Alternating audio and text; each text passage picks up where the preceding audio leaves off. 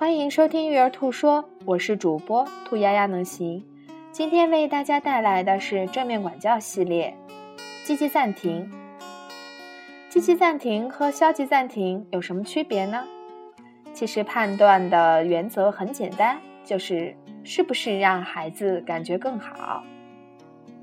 消极暂停一般是惩罚性质的，孩子会感觉不好，所以呢，孩子感觉不好，更没法做得好。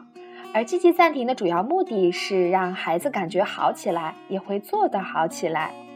积极暂停的英文是 positive timeout。那么为什么要积极暂停呢？是因为我们的孩子的脑的前额叶发展的并没有如成人般可以抑制自己的行为，也就是说，在孩子失去理智的时候，是不可能有自律的行为的。所以在孩子和大人都情绪不好的状态下，没有必要当下立即解决问题，而是应该积极暂停，让孩子先感觉好起来。那么，怎么让孩子感觉好起来呢？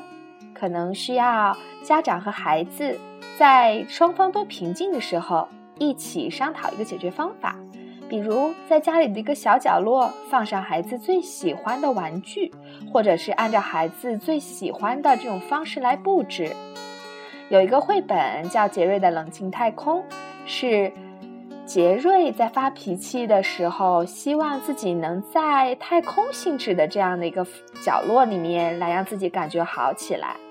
那么要注意的是，三岁以下的孩子一般不适合用积极暂停，但是比较建议家长，如果在面对孩子的育儿的困惑的时候，情绪无失控的时候，自己可以先积极暂停，让自己感觉好起来，才能做得好起来。无论对于大人还是孩子，都是一样的道理。感谢你的收听。